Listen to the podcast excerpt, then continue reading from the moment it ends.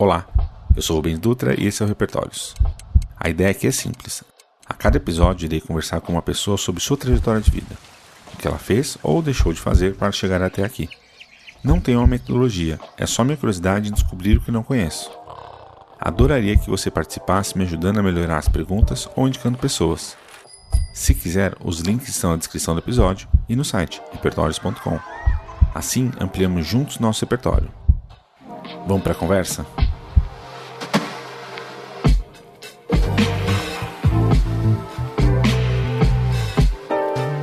Hoje eu tô aqui com uma pessoa que é.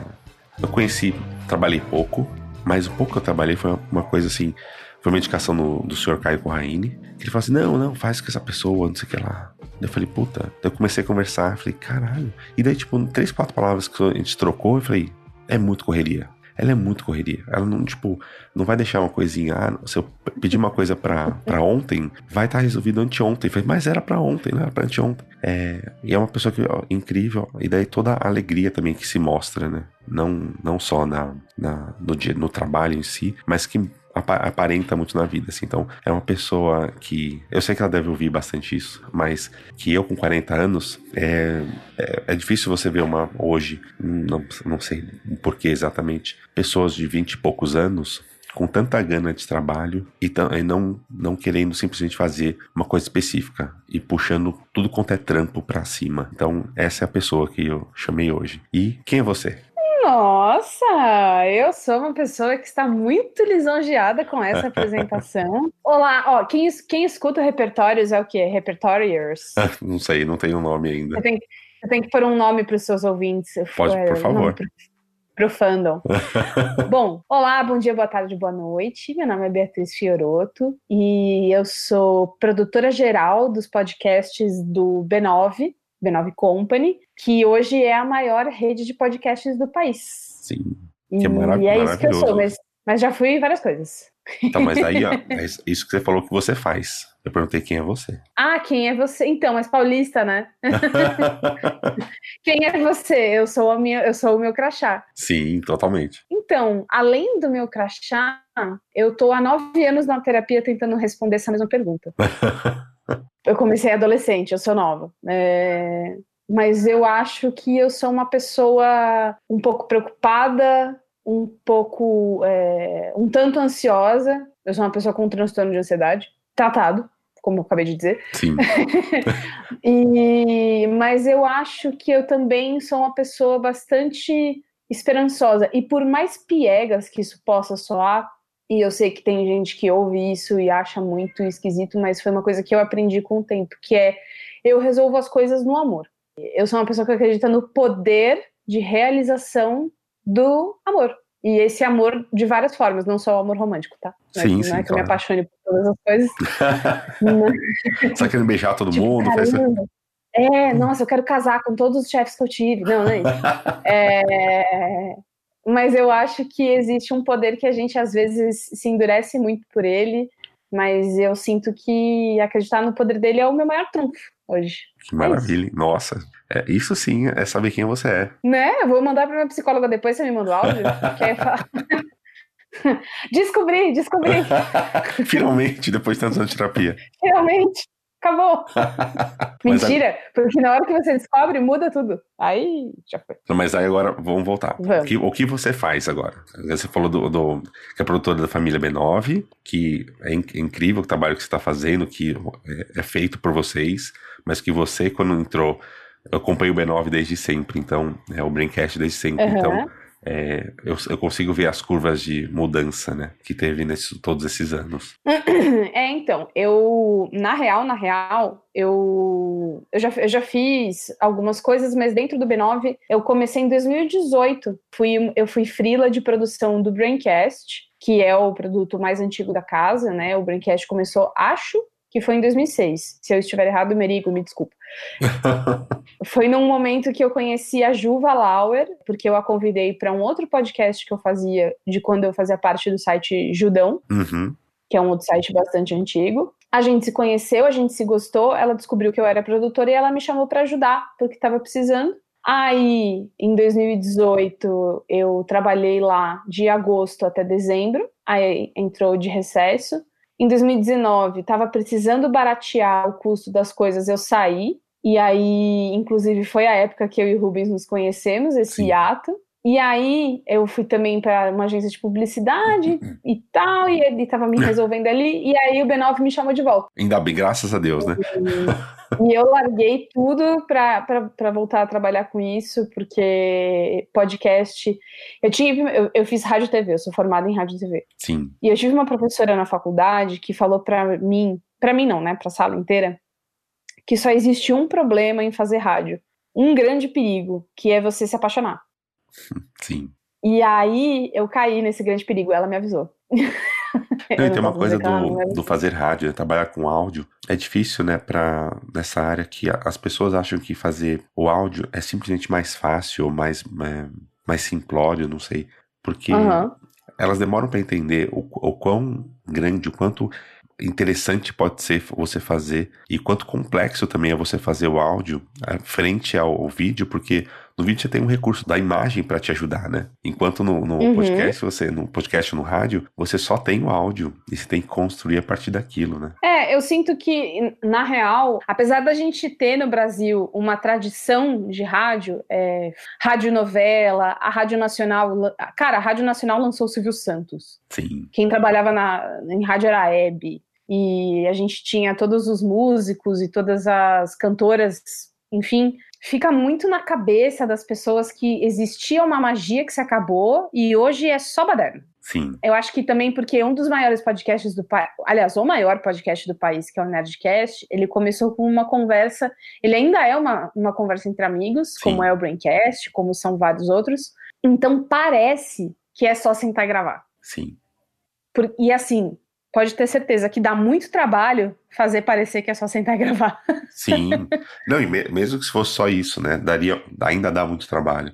Mas tem uma coisa que você falou, uma vez eu estava ouvindo uma, um podcast da NPR, não lembro qual deles, mas daí falando sobre a cultura de rádio de, dos Estados Unidos. E daí alguém estava comentando é, sobre que a gente, a gente tinha uma, tinha uma cultura de rádio, só que quando a TV chegou no Brasil, ela é, a gente meio que substituiu.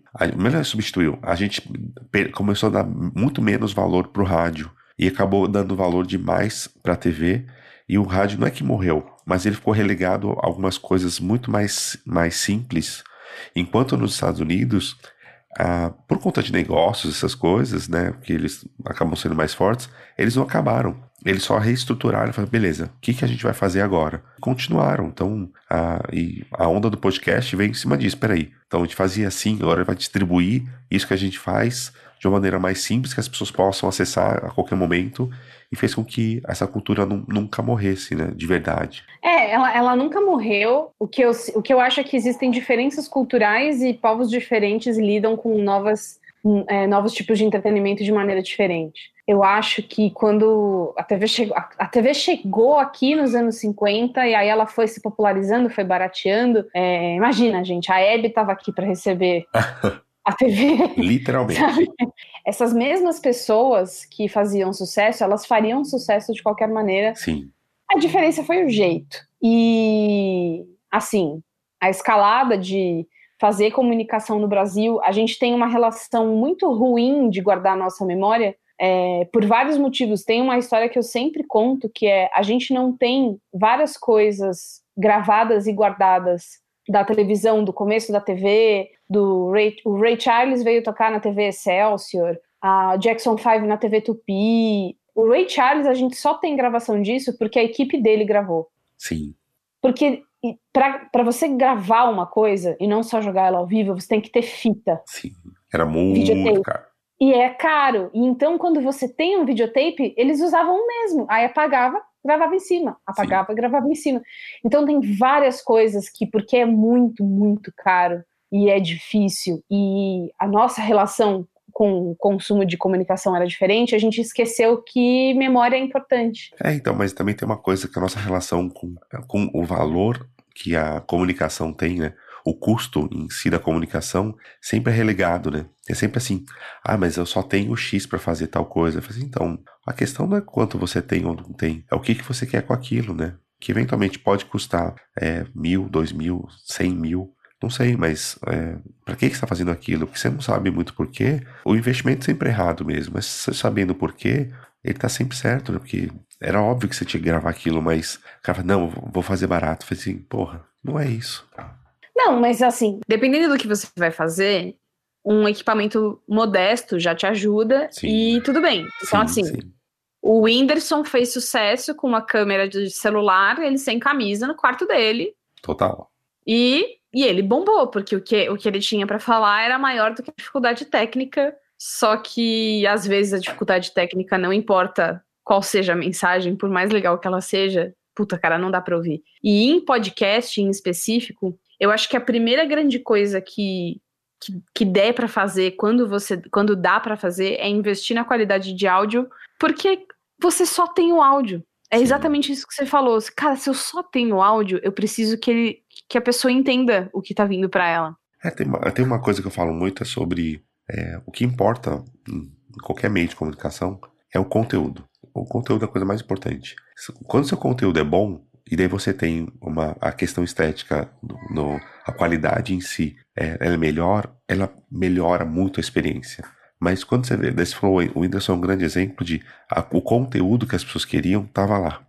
É, e, e é um e conteúdo cons... relacionável, né? Isso. E, ele, é e ele não conseguiu melhorar a qualidade porque fugia, porque o conteúdo estava atrelado subjetivamente ao à qualidade técnica. Então agora ele mora numa baita de uma mansão e ainda continua gravando em lugares menores para poder chegar naquela mesma estética que ele tinha antes, porque quando mudou, se perdeu. Não, e ele tem, ele tem, falando do Whindersson especificamente, porque aparentemente agora é um podcast sobre ele.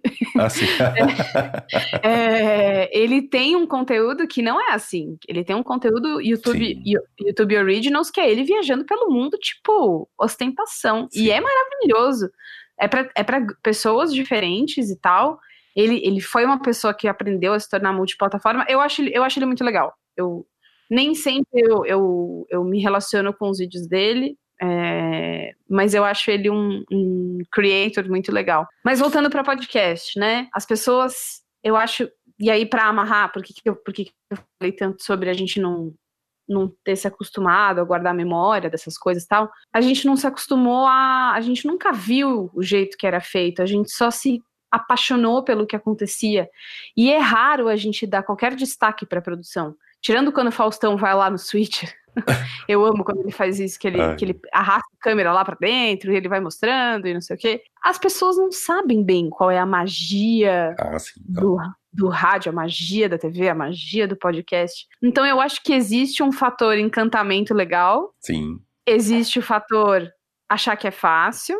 E aí, no meio disso, é, a gente acaba recebendo muitos e-mails no B9, por exemplo, que é tipo: Ah, eu queria aprender a fazer podcast. Será que eu podia ir conversar com vocês? para saber. Eu queria visitar o estúdio, qual é o equipamento que você usa? Enfim, é, gera curiosidade Sim. e hoje é o que a gente fala, né? É, o brasileiro, o Brasil não vai descansar até que cada brasileiro tem o seu próprio podcast. porque é impressionante a quantidade. E tá, e tá mais fácil de você hospedar, e tá mais fácil de você hospedar, inclusive no Spotify, que, que virou uma plataforma. Eles querem muito virar o YouTube dos podcasts, né? Tá na hora de alguém é. fazer isso, né? é, eles estão nessa. Eles estão nessa luta, tem mais gente nessa luta, porque é claro que tem. E é isso. Ah, mas tem. Mas isso é importante, né? A gente tem chão ainda. Perto do número de podcasts produzidos no Brasil versus Estados Unidos, a gente tem nem. Tem é, pouco mais de 10% do que eles publicam lá, a gente publica aqui. Então a gente tem chão pra cacete. Não, e, e assim, tem lugar. Tem lugar para todo mundo. É, tem, tem podcast que eu escuto que tem três horas. É, por exemplo, o Wanda, um milkshake chamado Wanda, que é produzido pelo Papel Pop. Sim. Cara, duas horas de programa. E, eu, e esse eu escuto numa, num momento diferente em que eu escuto, por exemplo, o Papo de Cozinha. Sim. É um podcast do Breno Lerner, que estuda a história da culinária e tal, que tem três minutos de episódio. Ah, maravilhoso. São momentos diferentes e são coisas diferentes que eu assisto e tem lugar para todo mundo. Sim. Mas agora voltando a você. Quer saber? Tem uma, uma, uma pergunta, assim, tem uma, uma, pergunta dentro da outra, eu vou fazer só uma. Hum. Eu queria saber, da sua trajetória, hum. é, as, das, lembrando você, pessoa, pode misturar trabalho e tudo mais, mas qual foi a, o momento da sua trajetória que mais te ajudou a se definir, assim? Você falou assim, ó, eu, nesse dia eu acabei conseguindo me definir mais em X, pode ser em qualquer coisa, né? Em, em mãe de gato, em Vixe. produtora de podcasts, em, sei lá, qualquer coisa que seja mais que é o que você meio que se define hoje, vamos dizer assim. Vamos lá, vamos lá que eu te... até menina arrepiou tudo aqui. é, então tá. Quando eu entrei na faculdade, ó, ouvintes, é, é, é sempre difícil, né? Eu tenho 25 anos. Então, é, existe muito esse lance, ah, você é muito nova, então a gente vai passar por isso juntos, tá? Eu tenho 25. Peraí, vamos dar um tempo para todo mundo. Assimilar. Beleza, vamos continuar. então, quando eu entrei na faculdade, eu entrei porque eu tava muito em dúvida entre jornalismo e rádio e TV.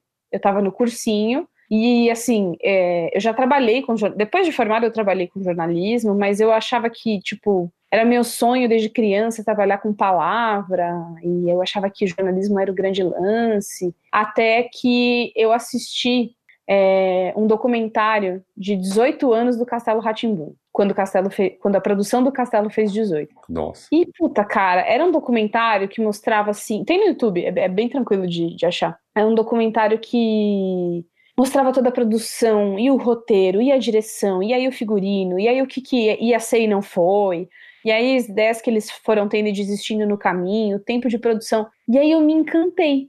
E aí eu falei, cara, eu acho que eu quero fazer rádio TV. Nossa! E aí eu me inscrevi no vestibular para rádio TV. Eu fiz uma faculdade é, tradicional de comunicação daqui de São Paulo, que é a Casper Libero. E aí, quando eu estava no primeiro ano, quando você está no primeiro ano da faculdade, geralmente os professores começam as aulas perguntando por que, que você quis esse curso. Sim. E aí, o meu apelido acabou virando Bichete Ratimbum. o que eu não achei muito legal na época, mas hoje eu acho engraçado. Mas é muito bom ser comparado, ser, ser linkado ao Ratimbum de qualquer forma é maravilhoso. Não, é. Então. E aí, no, nessa jornada toda, eu, eu entrei querendo fazer conteúdo para criança. Era Sim. o que eu queria fazer. E eu achava na época que eu ia fazer roteiro. Conforme os anos da faculdade foram passando, eu descobri que eu sou uma pessoa completamente medíocre em roteiro. É, tipo, medíocre na raiz da palavra, média. Sim, sim. É, nem, média. nem, nem incrível e nem pavorosa. O que é horrível.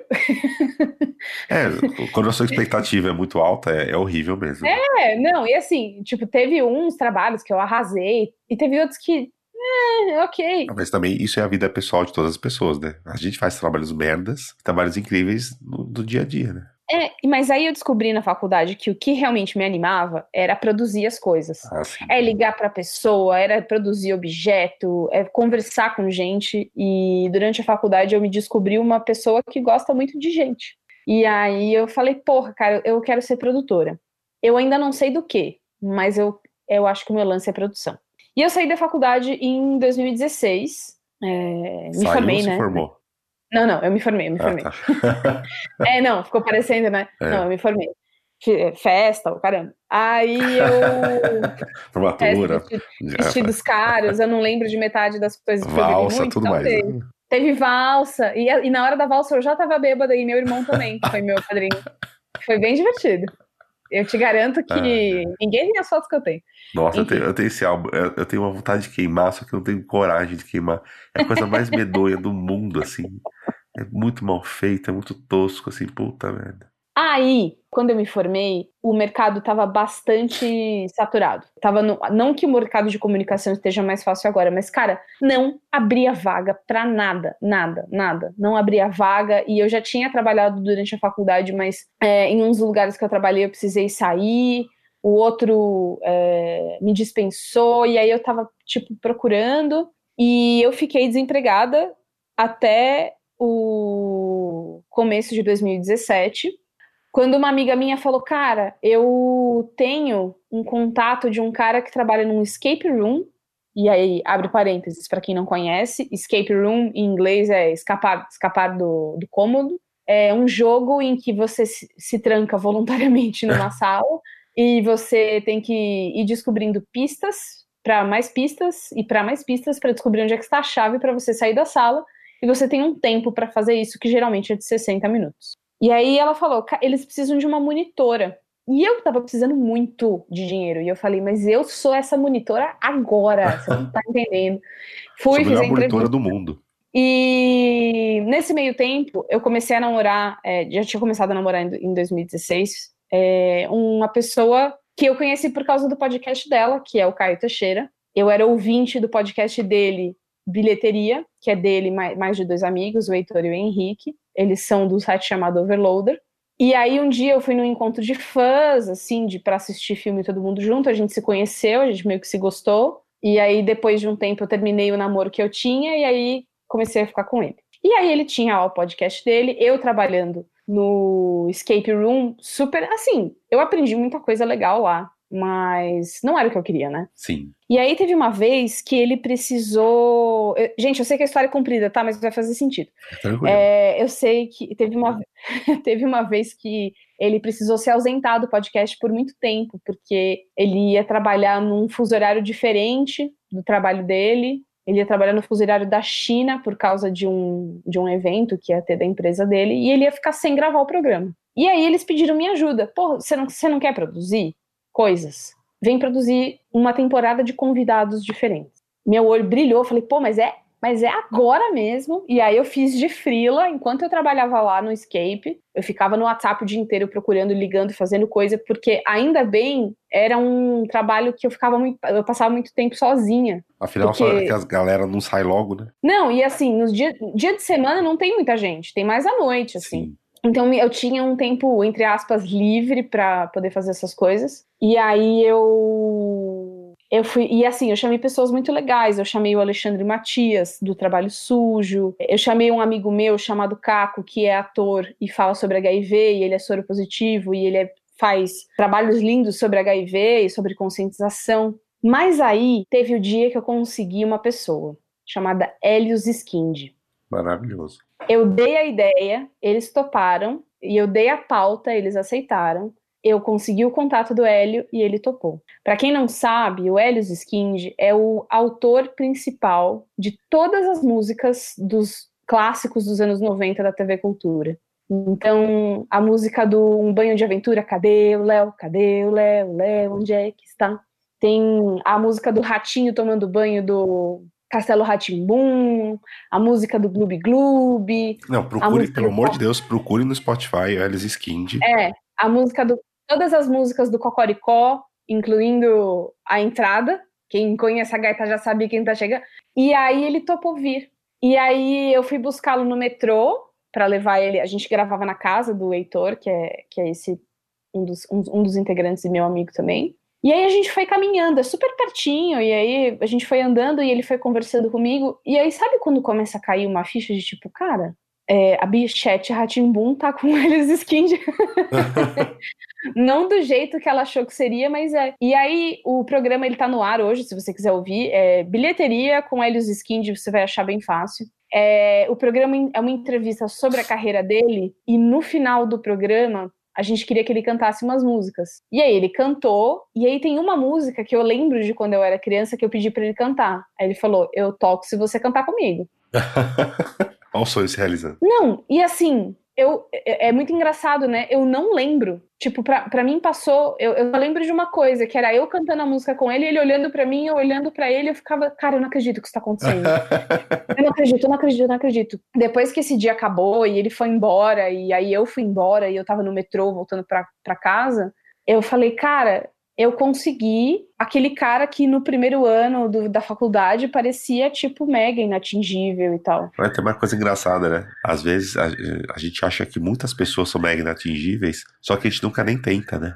Então, e aí eu olhei e aí eu falei, eu sei produzir podcast e, e eu sou boa nisso. Eu não sou ruim, não. E eu faço a pauta e a minha pauta é bem boa. E aí foi a primeira vez que eu contemplei e falei, isso não é um frila, isso é um trampo. Isso, como foi em 2017, coincidiu com o grande boom que a gente viveu em 2017, 2018, 2019 dos podcasts. Então, o que aconteceu foi que, de repente, eu me vi dentro do mercado, e aí, em seguida, o Alexandre Maron precisou de, um, de uma dica de alguém para produzir com ele, e aí o Rick do Overloader me indicou, e aí eu fui, e aí, e assim, Aí é castelo de, é, castelo de cartas, não, é dominó, né? Você empurra um e vão caindo ah, vários. Sim. Porque aí o Maron é, tem contato com o B9.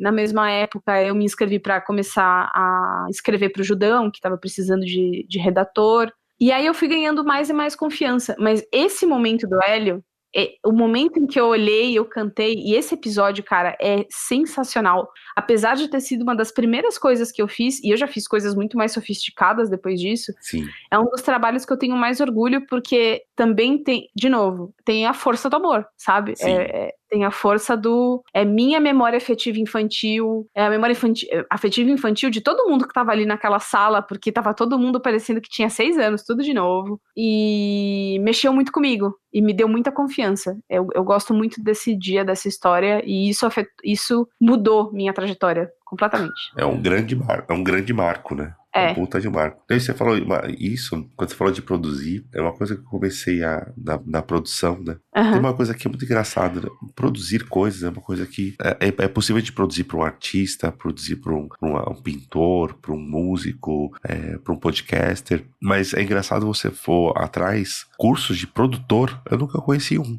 Eu nunca conheci um curso assim, ó, o que é produzir coisas? Porque você tem a definição e tudo mais, mas assim, ah, esse aqui é um curso que ajuda a produzir. É, você pegar um produtor de eventos, não tem um curso de produção de eventos. Uhum. Não tem um curso de produção de podcast ou de cinema. A pessoa, uhum. o que ela, a competência dela é tipo correria. O que, que você vai fazer? correria. Eu sei fazer correria. Se eu, então, eu posso produzir qualquer coisa, porque eu sei fazer correria.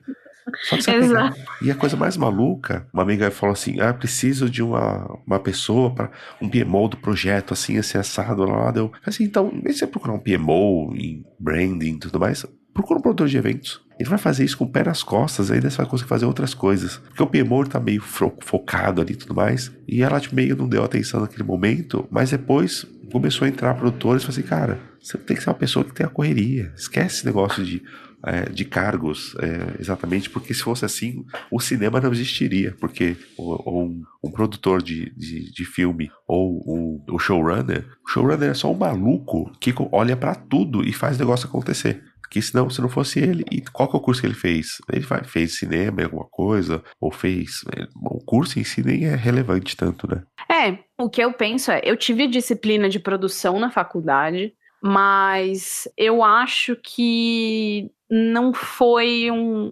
O meu professor, apesar de ser uma pessoa muito fofa, eu amava ele de paixão, é, eu acho que eu aprendi mais fazendo Sim. do que aprender, né? É, assim, eu acho que isso sempre acontece, né? Quanto mais você faz, mais você aprende Sim. e blá blá blá. Mas na produção em específico, existem alguns macetes de ser um bom produtor, e existe uma outra coisa que faz um bom produtor, que é o tamanho da agenda de contatos e fontes. Totalmente. Totalmente. Então. É, Network. Quanto. Ah, exato. É, então, quanto mais você mete a cara e conhece gente, mais gente você conhece que pode conhecer outras gentes. E que, por sua vez, conhecem outras gentes. Então, assim, produtor tímido não existe.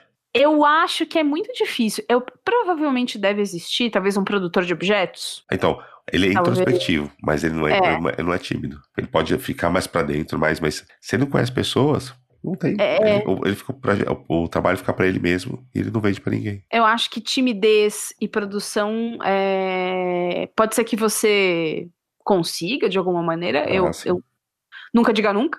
É. Mas eu acho difícil, porque você precisa ser muito. Tem, tem várias coisas que você precisa entreter, cara. Você precisa ter. Fazer. Cara, o, as meninas, sei lá, estão produzindo mamilos putz, a Cris ficou presa no trânsito, vai atrasar meia hora. Ou você tem que entreter aquele cara meia hora. Sim. você vai puxando, falando de tudo, falando, mas e aí a sua família, né? Uhum. É, tem que ter, eu acho que mais do que mais do que isso, tem que você vai aprendendo cada vez mais a ter jogo de cintura. E jogo de cintura não se aprende em curso. Sim. Eu não conheço, o, o que eu conheço hoje é existe curso de produção de podcast, inclusive feito pela Ampere, que uhum é do Alexandre Maron também. É, eu nunca vi o curso, eu, eu, não, eu não fiz, eu nunca fui a uma aula deles e eles nunca me. Curiosamente, eu nunca perguntei como é que é. Então eu não, eu não sei como eles fazem. Mas é claro, a prática, e eu acho que isso para quase qualquer profissão em comunicação. A prática é o que te é a faculdade, sabe? Sim, total. Então, você falou, né? Tem uma questão da do você fazer, por exemplo, eu sou uma pessoa muito tímida, mas quando eu tô fazendo produção, eu visto uma capa que isso. vai embora a timidez, porque tipo, cara, isso precisa acontecer. Foda-se. Como vai acontecer? Isso. Mas agora eu quero saber de uma outra coisa. A gente tá falando muito de produção, não sei o que lá, mas eu quero saber da, da Bia se você acredita que existe certo e errado ou depende de contexto.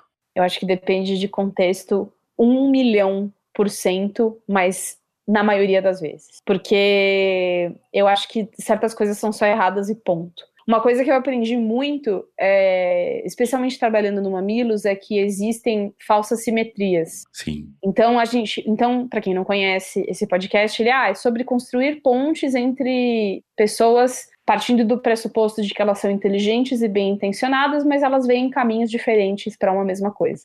Só que tem coisa que é errada, velho. Então, assim, ah, colocamos um racista e um homem negro para conversarem. Eles não são, eles não têm opiniões opostas, porque racismo não é uma opinião. Colocamos um nazista e um judeu para conversarem. Nazismo não é opinião.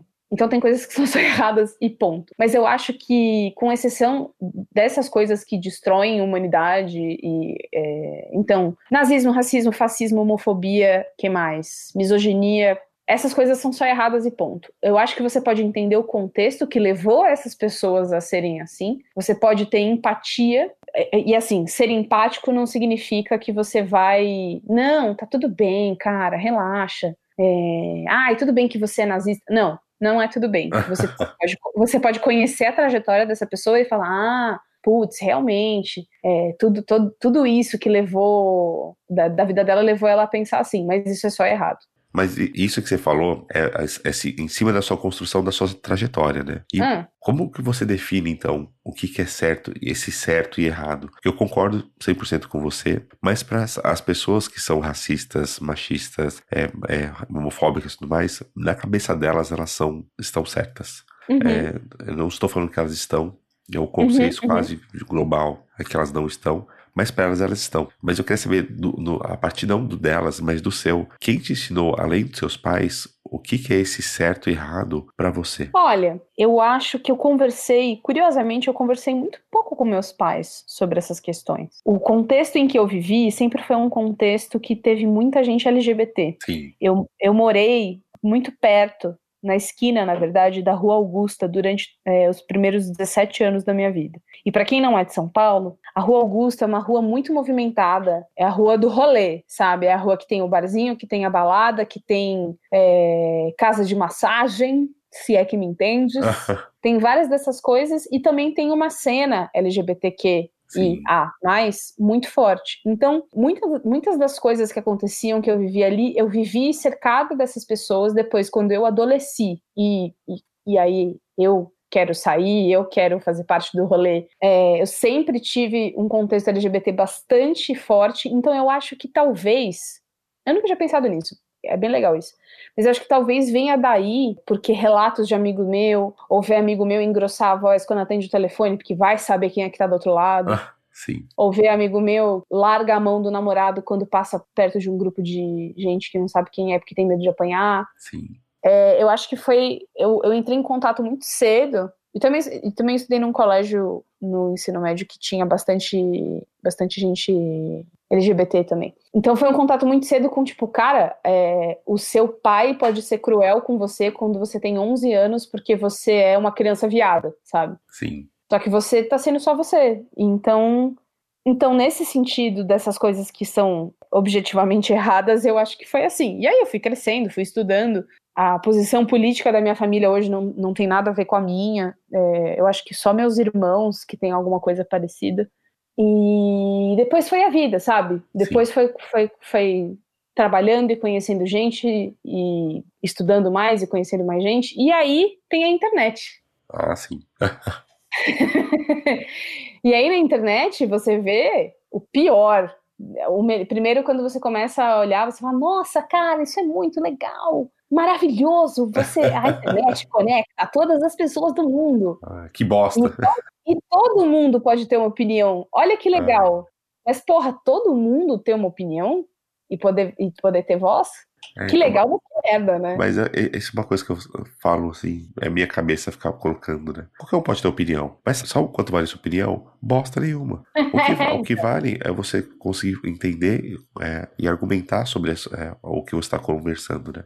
Tem opinião, fala assim, ah, eu acho que a Terra não é redonda. Tá bom. Ou acho que a Terra é plana. Tá bom, você é só um idiota. É só uma opinião de merda. Tipo, quer saber, tipo, que fatos você tem para comprovar isso? O que, que você tem para falar sobre isso? É, que como foi sua construção de pensamento? Porque, cara, a gente, a gente sabe há mais de dois mil anos que a Terra é redonda. Tipo, você, você é só um pateta, você é só um retardado é. falando uma coisa dessa. Eu acho que assim, existem, existem opiniões e opiniões, né? É, e existem pessoas que são abertas ao diálogo, e isso é uma coisa que eu aprendo todo dia. Eu descobri recentemente que é, eu, eu e um monte de gente com a internet tem contato com um monte de gente, e aí descobre que não sabe conversar. Sim, opa. Eu descobri, cara, que eu não sei conversar.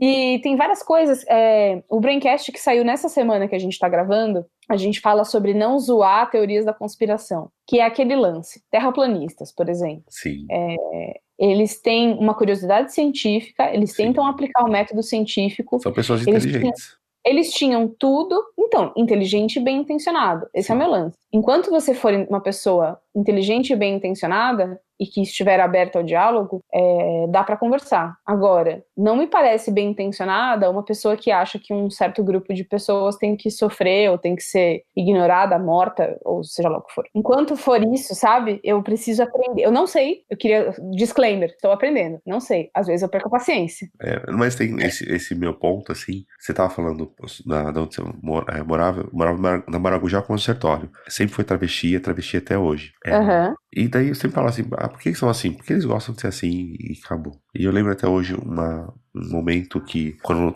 aconteceu aquele é, caso do menino receber as lampadadas na, na Paulista, meu Sim. irmão tinha assim assumido fazia por dois, três anos, sei lá. Eu ficava pensando assim, alguém tá se preocupando se alguém tá chupando a rola de outra pessoa. Qual que, é, qual que é a questão? Tipo, ah, não, você não gosta de chupar rola. É você, então, né? Não chupa. Que tá enfiando uma rola na boca e fala assim, chupa essa rola aqui, vai ser mó bom. Não, cara, só, só não fazer. E eu lembro é. o, o, ódio que me, me, me subia que foi assim, ah, meu irmão tinha mudado pra Santos, falei assim, cara, eu não, eu não sei o que eu faria se alguém fizesse um mal pro meu irmão, simplesmente por ele ser ele. É uma coisa, é, é tão é, imbecil que é difícil. Mas é um dos motivos de eu começar também muito atrás de como que a gente aprende, é, como nossa cabeça funciona, foi muito sobre isso. Porque assim, é, eu acho um terraplanista só um idiota. Uhum. Só que eu, é, eu, gostaria muito de conversar com um terraplanista para entender de onde ele está partindo. Porque eventualmente eu não estou enxergando alguma coisa que ele está enxergando. Então, uhum. eventualmente, eu posso estar falando que ele é um idiota, e eu tô sendo idiota porque ele tá enxergando uma coisa que eu não conseguia ver de forma alguma. Porque na nossa história a gente viu diversas pessoas que, seguindo a manada, só fizeram merda. Uhum. Então, durante. É, tipo assim, ah, ele, a, a, o terraplanista é um idiota. Pra mim é um idiota. Com todos, todos as, os pontos que eu tenho hoje, posso afirmar que ele é um idiota. Ou só uma, uma pessoa que ela tá focada, entre aspas, focada na maneira errada. Porém, eu sempre tenho, o benefício da dúvida porque eu posso ser é, cara para falar assim, então, tá? É, isso. Na, na, na, semana de 22 da de arte moderna de São Paulo, vários, vários modernistas ali é, queriam que a, o voto fosse só para as pessoas inteligentes e ricas. Então, uhum. Tarsila do Amaral, é, nossa, eu esqueci o nome de todos eles agora. Eu falo todos eles assim de primeira. Mário de Andrade. todos os modernistas é. de primeira, assim, nossa, ia ser muito chique. É. é. Não, eu ia falar, não todos, mas ia falar alguns modelistas, mas tipo Mário de Andrade, Tarsila do Amaral, vários. É, isso que eu ia falar. Mário de Andrade, Marcelo do Amaral, Oswaldo de Andrade. Isso. Todos, é, vários deles. Anitta Malfatti, ah, arrasando. Ó, que beleza. É porque foi. Eu tive uma professora de literatura muito boa, mas agora parou também, só lembro deles. mas eles tinham um pensamento de restringir o voto e algumas questões sociais a pessoas inteligentes, a pessoas que tinham acesso à cultura e a um nível social específico. Uhum. Então não é que você ser. É... Por isso que eu falo muito repertório, né? Tipo, eventualmente seu repertório foi construído e assim, todos, todo ser humano é inteligente. E daí as pessoas confundem inteligente com cultura. Ah, assim. mas, eu, mas é isso aí. Eu sempre falo, ai, Rubens, tudo. Acabou o episódio. Gente, obrigada. É, todos são dotados de inteligência. Sim. Porque todo mundo. Porque é isso que separa. Na verdade, né? É, o que separa a gente. Entre aspas é, também também é essa capacidade de construir cultura. Então, eu acho que por muito tempo, inclusive, ser culto era é, ser cult, né? Sim. Era um grande lance. Ah, eu, eu hoje eu sinto que isso também tá baixa. Acho que as pessoas elas, mas ainda existe em alguns círculos é, você se gabar muito porque, ai, não, é porque eu tenho muita leitura, eu vejo filmes iranianos e eu não sei o quê. E é só tipo, cara, é, ninguém se importa. É, tipo, você quer ver, é. veja, mas foda-se. É. Né? Um grande foda-se. Não, e você pode. E existe uma postura que você pode, tipo, cara, eu vi um filme que ele é iraniano, mas sério, ele é muito legal. E você pode falar, ó, oh, eu vi filmes iranianos que você jamais veria, porque você só gosta de Vingadores, né? É. Mas sabe, isso que você falou do filmes iranianos é que nem quando você fala assim, ai, mulher negra linda. Isso, é. Não, ela é, ela é linda. É, não, tem, não tem motivo de você colocar o linda como adjetificando ela por qualquer motivo. É, ah, não, você é linda. do pressuposto de que o normal seja que mulheres negras são feias. É, tipo assim, eu vi um é, filme. Essa é a exceção. É, você pode falar assim, eu vi um filme animal, assim, acessado, roteiro é tal, e... tal, tal, tal, tal, tal, tal. Daí você vai falar, eventualmente você pode falar, ah, é um filme iraniano. E tipo, ele é só um detalhe.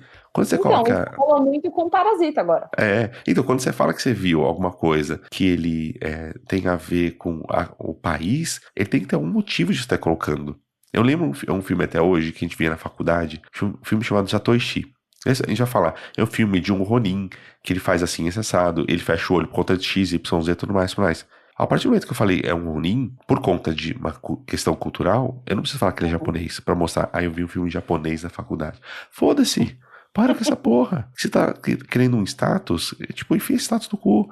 Não, não importa status. Você tá fingindo que você é inteligente. A pessoa inteligente tem uma, uma, uma frase que eu não vou lembrar agora do, do, do Karnal. Né, quando você quer ser erudito, né, é que você consegue citar suas fontes, né? Porque não sei o uhum. que lá, uhum. ai não, porque eu li tal livro, em tal página tá escrito tal coisa. Eu falei, caralho, você decora a página por quê? Que sentido tem isso? A não, ser, a não ser que a frase tenha te marcado muito, né, cara? Por que, que você tá fazendo isso? Não, mas te marcou, você, você lembra da frase, mas você vai lembrar da página. Por quê? Pra que você tá lembrando da página do livro? Eu tinha um conhecido que ele fazia isso. Ele citava, não, na página X do livro tal, do... mas em qual edição? Porque as edições podem mudar o número da página. Então é, tem não, sentido que tá falando. Né?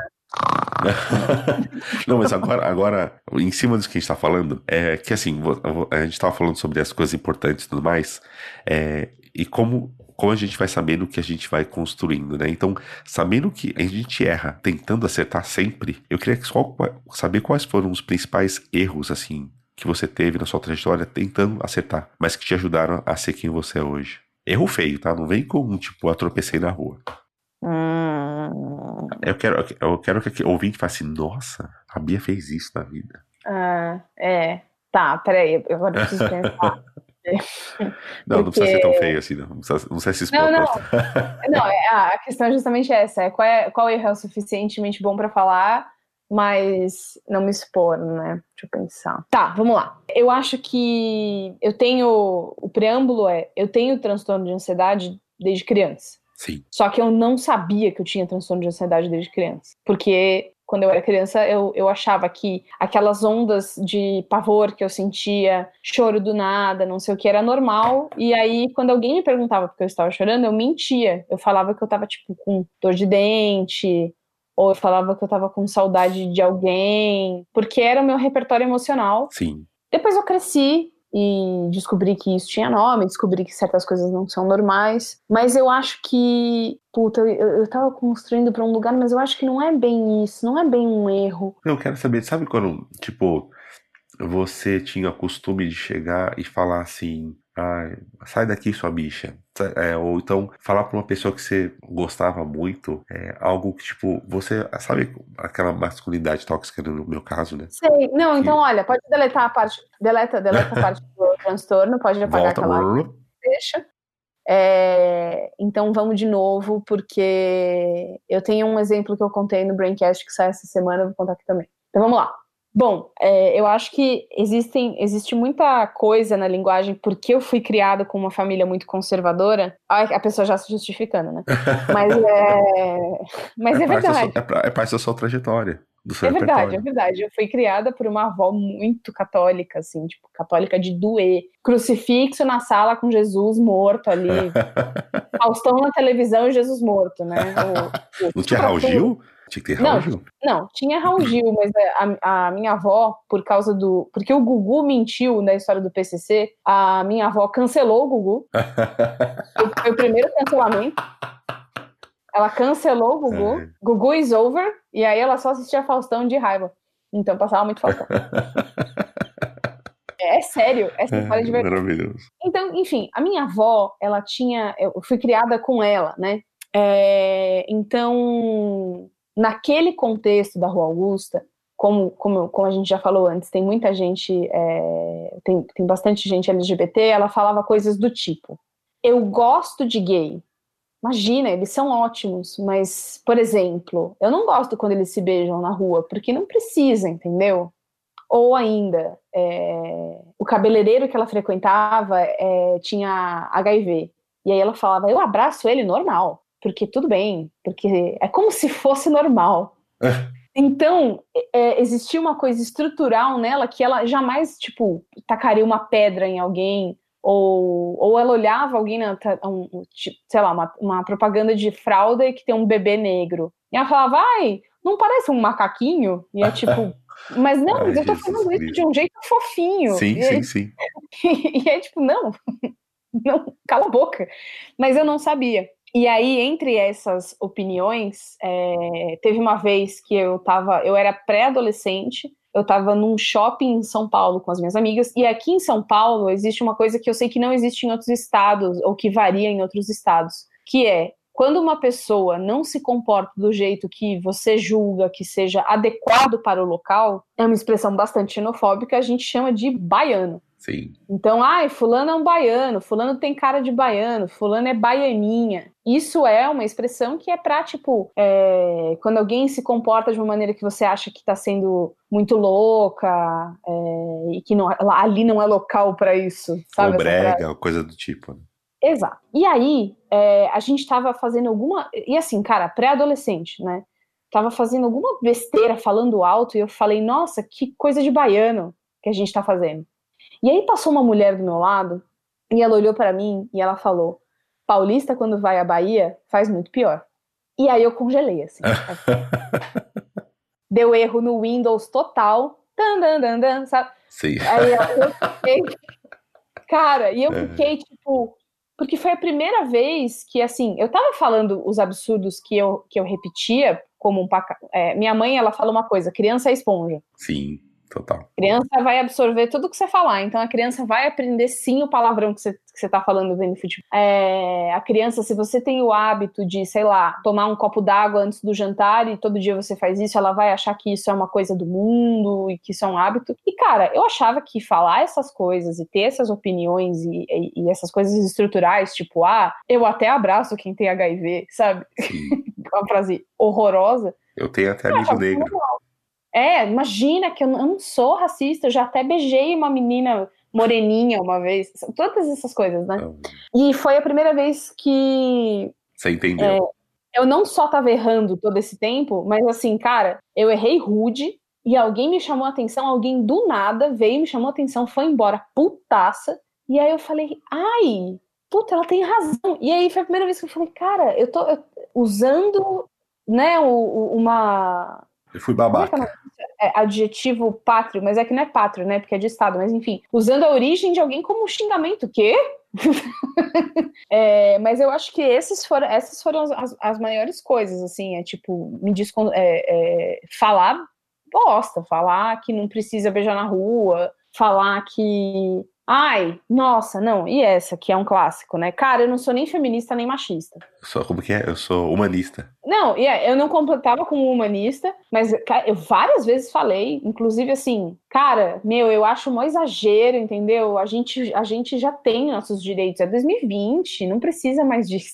Mas quando a pessoa fala o ano, hoje em dia, quando a pessoa fala o ano, me, me baixa uma, uma, sei lá, uma raiva que eu falo, não, você sabe que, tipo, tá 1920, não quer, é, 2020 não quer dizer nada. Opa, É, viajou no tempo aí, querido? é, você vê, né? O atalho. Cara, são 100 anos, 100 anos não é nada. É tão nada pra uma sociedade, é tão nada pra um planeta, é tão bobo. Se você pensar em, tipo, tem um livro do, do Isaac Asimov, né, A Fundação, Uhum. Ele projeta mil anos no futuro. Daí fala assim, cara, em mil anos dá pra fazer um monte de coisa, mas vai, essa projeção, em mil anos, é projetar em micro, em micro passos assim, eu vou para cá, depois eu vou para lá, depois eu para É esses micropassos para chegar nesses mil anos e como mudar, ter, ter uma mudança. Não dá pra, não é uma mudança que vai fazer sociedade em 10 anos. Ah, não, vamos ser racista hoje. Não. É o ponto. É. Pensa todos os dias. O que, o que é ser racista? Por que, que entender todo esse contexto para que você entenda a cada dia que eu falo, ó, mas o ponto é como eu jogo na cara de uma pessoa que não quer entender isso, né? Mas, é, ai, sei lá. É, não, outra coisa que eu também fui aprendendo depois é a história do cabelo bom. Nossa, isso foi muito Cabelo bom, raiva. cabelo ruim. Muitas dessas coisas depois eu fui aprendendo na faculdade, porque eu tive a sorte de estar numa faculdade no momento que tinham coletivos de pessoas que se organizavam para discutir. Então, coletivo feminista, coletivo Sim. que tinha o Africasper, que era o coletivo de alunos negros. É, eu estava nesses grupos e eu aprendi muitas coisas. Eu sei que eu vou ter que indicar eventualmente, mas vou fazer uma pop-up indicação, que é um documentário do Chris Rock chamado Good Hair, Cabelo Bom, em Boa. que ele investiga de onde saiu essa história de cabelo ruim, cabelo bom. É. E, ah, Bia, não quero assistir. Ou, nesse documentário tem a Maya Angelou. Quem? A Maya Angelou. É, não conheço. Vou atrás. Maya Angelou é uma escritora, autora negra muito importante, muito, muito maravilhosa. E ela fala sobre a, o símbolo social do cabelo. Ah. É, e assim, sinceramente, eu não sei por que, que, existem mais pessoas, porque a Maya Angelou já é a única, já foi a única pessoa possível, ela já faleceu. Então, podia ter parado nela. Sim. Não, tem, isso é uma coisa, eu sempre falo sobre, isso serve para projetos também, né? Mas serve para a vida de tentar entender realmente o que, que é aquelas, o que, que é aquilo, né? Tipo, quando a pessoa fala assim, cabelo ruim, fala assim, Tá, mas por que, que, que é o cabelo bom? É. é. O cabelo bom, ah, é o padrão. Então, você quer dizer, ah, o cabelo fora de padrão. É que nem a gente teve, teve uma, uma discussão por conta de familiares sobre minha filha furar ou não a orelha. Eu falei assim, por que eu furar a orelha dela? Ah, eu não tenho tá... orelha furada. Aí ele falou assim, ah, porque é bonito. Bonito pra quem? Uhum. Que porra é essa? Não tem, uhum. tem, sentido eu furar a orelha da minha filha. Daí, amigos e amigas que têm filho, é, assim, não, mas fica bonito. Fala assim, você furou a orelha do seu filho? Ah, não, mas é menino. Foda-se. Você quer furar a orelha da minha filha, fura do seu filho. Isso, isso. Não tem sentido, é só um adorno. A minha mãe não furou minha orelha. Uhum. Porque ela não via. Minha mãe é médica e ela não via sentido em furar um bebê. Sim. O que me parece bastante justo. Sim, opa. não é? Hum, furar um bebê parece uma boa ideia? Acho que não. Hum, é, ela não furou e eu não tenho orelha furada até hoje. Eu não, depois isso virou uma grande questão, assim, porque todas as minhas amigas usavam brinco. E aí, curiosamente, né? A minha mãe foi a pessoa que não me furou a orelha, mas a minha mãe, por um tempo, foi uma pessoa que me pressionou a furar a orelha. porque agora sim eu sou crescida e meninas crescidas precisam usar brincos. E, cara, eu, eu já me senti mal por isso, eu já me senti menos menina por isso, na época eu era menina, né? Sim. É, eu via, mas eu, mas eu, gost, eu gosto dessa identidade sem brinco. E recentemente só, por causa de um filtro do Instagram, eu me vi de brinco e eu falei, puta, pode ser uma coisa legal. E aí eu descobri os brincos de pressão. Sim, nossa, tem uma porrada. Nossa, então, que mais tem? E tem brincos de pressão de argola. Hoje, hoje é bem mais sofisticado do que era quando a minha avó usava brinco de pressão. Sim. Não é mais uma coisa que é um torniquete, né? que, é, que, é que pra mim é uma coisa que é. Eu gosto muito de Star Trek, eu sou um, um tracker, assim. Tenho, eu e um amigo, a gente discute muito sobre isso. É, isso foi muito da minha formação, né? De pensamento. Qualquer, uhum. qualquer adorno para mim, qualquer adorno é bizarro para mim. Qualquer, sem exceção. Não Nossa, tem porquê. que essa parte, credo. Porque tipo, é, é, um, é, um, é, um, é um detalhe irrelevante pra sua vida. Ah, eu tô de brinco, eu tô de, tô de sei lá, é, colar, eu tô de meu, anel. O que, que ele tá agregando no seu dia a dia? Nada. Então ele não serve para nada. É, eu sinto que, na verdade, e isso eu fui aprendendo com o tempo também, porque eu via, eu como menina, eu negava a, entre aspas, feminilidade, porque Isso não é, não é tão livre quanto ser um menino. Porra, sim, menino pode sim. tudo, menina pode jogar. Menino joga bola, sai suado da escola. Cara, eu lembro os meninos da minha classe saía tudo sujo da educação física, parecendo que foi pra guerra. E menina não pode, menina tem que ser sempre bonitinha, sempre com cabelo é, soltinho e não sei, e comprido, tá? Pelo amor de Deus, sim. me ter cabelo curto, senão não é menina. Então, eu me rebelei por muito tempo sobre esses signos, é, maquiagem também. Hoje, eu acho que eles fazem parte do que eu quero comunicar. Sim.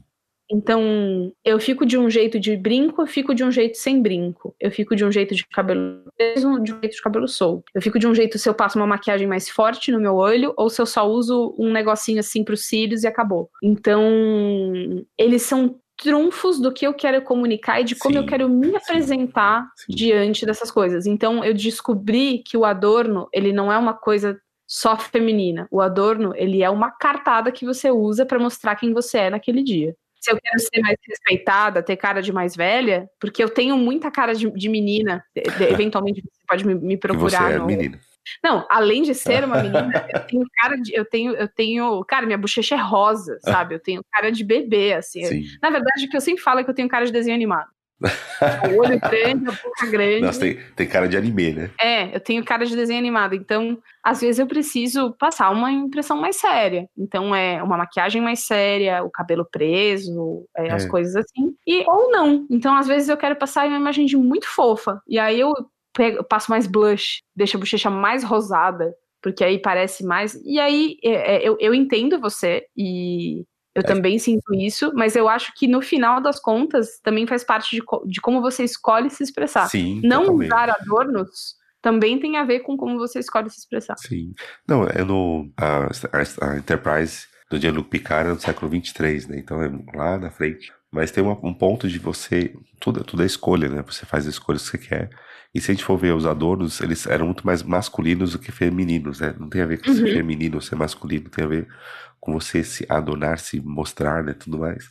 Isso, isso, isso. Mas meu ponto é quando a gente é, quando a gente precisa, quando você precisa fazer isso, é que por isso que eu, é, eu, queria tanto conversar com você no podcast, é que as pessoas é, ficam buscando uma, uma capa é, em vez de olhar o conteúdo que é, é muito mais incrível do que a capa. Uhum. E as pessoas acabam por conta de questões sociais, questões culturais, acabam não, não entendendo isso e focando demais na capa, é, às vezes se desfigurando, ou às vezes se importando demais e tendo, tendo questões é, psicológicas por conta dessa, dessa capa que ela acha que tem que ter, é, ela ou ele, né? Acha que tem que ter para poder ser feliz. E fala assim, cara, é, não importa, né? Tipo, é tanto que você fala assim, ah, não, mas é, eu, eu tô gordo. E o que, que tem a ver? O que, que uma é. coisa tem a ver com a outra? O que, que você tá gordo ou você tá magro? É só a saúde, como a minha saúde está tá levando, tá? Então, whatever. Ah, eu tô com cabelo é, comprido. Tá bom, você, você gosta. Que, que relevância tem isso? Quando a gente passa isso pro primeiro plano da vida, a gente começa a ter um problema social meio esquisito. Porque a gente passa a não focar no conteúdo das coisas, nas pessoas de verdade, e passa a focar nessa máscara que né, não serve para nada na nossa vida. É isso aí. Eu, eu mesma não adicionaria mais nada. então, vamos lá, uma, uma, mais uma pergunta. Esse, esse, capítulo vai ser longo e tá muito bom isso aqui. Ah, você, você acha que você teve muita sorte na vida? Nossa, mas muita. Cara. Mas, você, mas daí um ponto. Tem um livro do Mário Sérgio Cortella que ele fala sobre, é, sobre preparar para a sorte e tudo mais. Você estava preparada para quando as oportunidades aconteceram? Ou foi sorte pela sorte? Tá. É, eu acho que os, as duas coisas aconteceram na minha vida. Eu, é, eu não acredito em sorte, né? Quando a gente fala ter sorte ou não ter, é, eu entendo a pergunta, mas assim, é, a minha relação com a vida, ela é a vida é uma grande sequência de eventos aleatórios e aí você morre. Sim. E porque ela é uma grande sequência de eventos aleatórios, quando esses eventos se combinam, aí é que tá a magia. Pode parecer muito vulcano, né, da minha parte, falando em track, né, apenas analisar a vida como uma grande sequência de eventos aleatórios que você não tem controle, mas, cara, a magia tá aí. Nessa aleatoriedade toda, Sim. eu ter encontrado você num momento em que eu pude trabalhar com você só um pouco e a gente se conheceu e achou um outro muito legal e tal, porra, que demais! nessa grande aleatoriedade da vida, é, eu ter conseguido achar o meu namorado que, assim, calhou de eu ouvir o podcast dele, calhou de eu ir no não sei o que, eu, é foda, eu acho isso incrível.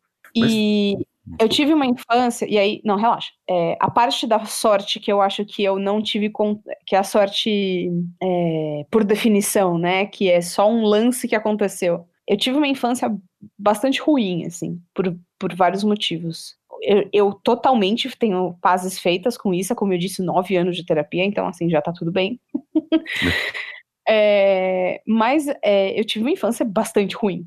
É, eu sofri um negócio chamado alienação parental, que é quando pais se separam, e aí um faz a caveira do outro pai para que o filho passe a não gostar daquele outro pai que não está presente. É, então eu vivi uma situação muito atípica em que eu fiquei com a minha avó e o meu pai e vivi um processo de alienação parental contra a minha própria mãe. Que beleza. E isso deixou vários machucados em mim. Mas por algum motivo, eu sempre tive alguma coisa é, e assim, era uma casa, como eu disse, muito conservadora, então bastante opressora com qualquer tipo de coisa que uma criança queira fazer ou que uma pré-adolescente queira fazer. Uma casa até bastante violenta em alguns sentidos. Mas eu converso com a minha psicóloga, ela fala: você teve pequenos, pequenas luzinhas para você ir se agarrando para não enlouquecer. Sim. Então eu tive mães de amigas que eram, assim, maravilhosas, que me acolhiam e que me davam o carinho. Eu tive. Meu pai foi casado com uma pessoa que foi a minha Mary Poppins. eu já escrevi sobre isso. Se você quiser jogar no Google Mary Poppins, Beatriz Fioroto, Judão, eu já escrevi sobre isso. Vai estar no link do post. então, é, vai estar no link do post, então você já pode clicar. É, mas ouve, termina de ouvir, tá? Primeiro episódio do que falar. É, e ela foi a pessoa, ela, ela era um ponto de magia na minha vida que era muito cinzenta. E nenhuma, eu acho que é, não dá para ser só cinzento. Então, crescendo, eu tive a sorte de ter pessoas do meu lado que me lembraram que existia vida lá fora. Quando eu finalmente pude sair dessa situação, me reconectar com a minha mãe e ver que tudo aquilo era mentira. Porque alienação parental, então, eu passava por coisas tipo, ah, putz, sua mãe não gosta de você, sua mãe te abandonou aqui com a gente. tipo, Ai, quê? Como assim? Mas uma criança não sabe que isso é uma história a se desconfiar, sim, né? Sim, uma criança claro. só acredita. É que nem quando as, então, muitas pessoas olham um jornal, qualquer jornal que seja, e falam assim, não, falou no jornal, então tá certo. Fala assim, não, não, calma. Isso, é. Então, é, é, eu acho que eu tive muita sorte de conseguir brotar e crescer e florescer num ambiente tão impropício para isso. Impropício existe? Se não existe, eu inventei. Pronto. É, é, num ambiente que realmente não puta, cara, eu não tinha nada para dar flor ali, entendeu? Sim. Mas porque eu tive uma mãe de amiga muito legal que me acolheu, porque eu tive, puta, um momento na escola que foi muito legal, que eu, que eu fui muito bem, ou porque eu ganhei o concurso de redação, e aí na outra semana teve não sei o quê. Sempre tinha alguma coisa. E aí eu acho que é sorte. Mas depois, crescida, eu acho que tem, que tem a ver com estar preparada para quando a vida te mostra uma porta. Especialmente a minha vida profissional, eu acho que eu eu consegui coisas relativamente cedo porque eu gosto, como você disse, eu gosto de pegar o job, né? a pessoa gosta de trabalhar, né? Sim. E aí, quando, quando aparecia, eu pegava, e aí, quando aparecia uma coisa melhor, eu ponderava e pegava, e eu acho que quanto mais eu ia analisando oportunidades, mais eu via o que eu gostava e o que eu não gostava, e aí deixa de ser sorte e passa a ser experiência, né? Mas sorte, sorte, assim, eu acho que foi, foram essas coisas da infância e da pré-adolescência. Mas daí o que, que você acha? Né, isso, é que você falou da neutralidade da vida, me pegou bastante. E uhum. o que, que, você acha das pessoas que fazem palestras, uh, independente de ser empreendedor de palco ou não, e falam que, quando eles falam da, da trajetória deles, que é só você seguir aquela trajetória que você vai conseguir, sendo que eles é. não souberam como eles fizeram essa trajetória. Não foi construído 100%. Ninguém constrói a trajetória de verdade. É, então, o que, que eu vou fazer com essas pessoas? Elas estão aí, né? É. Vivendo, ganhando dinheiro, fazendo podcast, fazendo coisa. Eu sempre, eu sempre penso nisso. Um, mais um motivo do repertório, assim, assim, cara, é mentira. Que é, quando a pessoa sobe no palco e fala assim, não, já, eu já fiz isso, já fiz isso em palestras de você vai falar alguma coisa, daí eu, eu lembro até hoje, assim, no meio de uma palestra, eu comecei a falar, tipo, ah, não, só você fazer isso aqui, deu. Que imbecil, você não sabe como você chegou ali. Para é. de fingir que você sabe. A gente, a gente é, eu acho que é um pouco disso, é desconstruir na cabeça das pessoas que as pessoas que têm esse sucesso, entre aspas, que a gente tá falando, elas não sabem como elas chegaram lá. Elas chegaram, elas puderam traçar uma trajetória, mas saber exatamente por que chegou lá, não sabe, né? É, eu acho que existe, a gente tem que traçar uma linha antes disso, é, dar um passo para trás e traçar uma linha entre quem quer compartilhar a sua trajetória e quem quer usar da sua trajetória como um manual de instruções como fazer amigos e influenciar pessoas. né? Esse ah, grande esse case. Livro, Nossa, esse livro para sempre nos nossos corações, né? Um a gente livro ruim, nunca vai esquecer dele. Então eu acho que compartilhar a nossa trajetória, como eu tô fazendo aqui, como você quer fazer durante todos esses episódios, como acontece em palestras tipo é, o TED tem vários que, que, em que isso acontece, outros tipos de palestra que você pode ver, livros de pessoas, autobiografias de pessoas é, desconhecidas até então, mas que, mas que fazem com que pessoas sejam vistas. Então, Persépolis, por exemplo. Cara, ela é uma mina contando a história dela crescendo no Irã. Sim. Mas puta que pariu, sabe? Como Sim. ela mudou é, é, vida das pessoas que se viram ali. Então, compartilhar essa trajetória, nada demais. Gosto muito, inclusive faço. Mas eu acho que o porque as coisas são muito aleatórias, e aí voltando nesse assunto, a gente não sabe lidar com aleatoriedade, é muito difícil. Sim eu prefiro que tenha um manual. E se tem um cara que vai subir no palco e vai me dar 10 regras para eu fazer, porra, me coloca aí, coloca meu nome, quanto que é pra entrar? E é aí isso. é o dinheiro, e aí o sucesso rola. A gente isso adora. Me, me, me, pega, independente de que a gente fala direita e esquerda, independente, porque tanto a direita quanto a esquerda, pessoas que ah, falam que estão fazendo. Ah, não, mas eu tô aqui só pra. Falei, cara, faça isso. Tá? Você tá falando assim, não, mas esse é o jeito certo. Deu, calma. Tipo, quando eu mesmo falei agora. Não, você é burro, você é terraplanista. Para mim, você tem uma, uma, questão muito importante se você é terraplanista e não tá se dando a, a chance. Você é uma pessoa inteligente, só que você tem não tá colhendo alguns dados. Mas quando a gente fala muito de muitas certezas, é foda porque se a gente fala assim, não, a, a, o jeito certo de viver é esse. Puta, tem. Outro dia eu tava falando é. com uma amiga, falando assim, não, uns 10 passos para você fazer a coisa certa, entendeu? Você sabe, tipo, acorde cedo. O cara já acorda às 4 e meia é. da manhã. Que mais Isso. cedo você quer que ele acorde? É. E o que é. você quer que ele é. faça? Não, daí você tem que ler um livro por, por semana. Que momento que o cara vai ler um livro por semana? Ah, não, mas dá pra ler no ônibus. Você sabe que ele vai de pé? Por duas horas? Não, que lê no ônibus. Eu tenho, olha, eu, que, eu, queria, eu queria fazer aqui um protesto contra as pessoas que falam que pode ler no ônibus, porque tem um, existe uma doença chamada cinetose, também conhecida como mal de movimento, que é aquela parada de você enjoar Sim. no carro no ônibus, que é quando você lê ou mexe no celular. Então, assim, eu tenho isso, então eu estou aqui pelas, dando voz às pessoas que queriam muito ler o livrinho no ônibus, mas não conseguem porque passa mal. Eu sei que você está falando é sério, mas assim, não, cara, assim... Estou com o pulso no meu ar. É. eu, eu, estou com a mão fechada, com o braço para cima, falando: tô aqui por vocês. pessoas que passam mal no transporte público porque só queria dar uma lida no Twitter, mas ficou com enjoo. Pode continuar, mas é isso aí. Eu sinto enjoo quando eu leio no, no, carro, sinto enjoo quando eu leio no. Quando eu preciso trabalhar no, no Uber, às vezes no WhatsApp, chego em casa passando mal, tá? Não dá para ler livro no ônibus. Se você consegue ler livro no ônibus, você é privilegiado, sim. Então, já que você está dando um conselho, eu quero saber qual que é o melhor conselho que você recebeu na vida. Ai. Pode ser um simples, assim, tipo, Bind the Gap. Né? Não, eu tenho uma coisa muito legal. Que é, eu não recebi, esse conselho, é, eu não recebi pessoal, mas é uma frase que me impactou muito quando eu li. É uma frase em inglês, então eu vou ser um pouco babaca, tá? Eu vou falar ela primeiro em inglês. Não e é ser babaca, gente... só que você sabe uma língua diferente. Por favor. É só um conhecimento. Conhecimento não é. Não, não tem que e lá no, B9, lá no B9 a gente a, a, tá abolindo as buzzwords, Eu né? Também. Que são essas, essas, palavras em inglês que a gente usa que tem em português, né? Então Sim. a pessoa já tipo tá invite. Invite, tipo invite. Bom, é, a frase é take it easy, but take it. Que é leva numa boa, mas leva.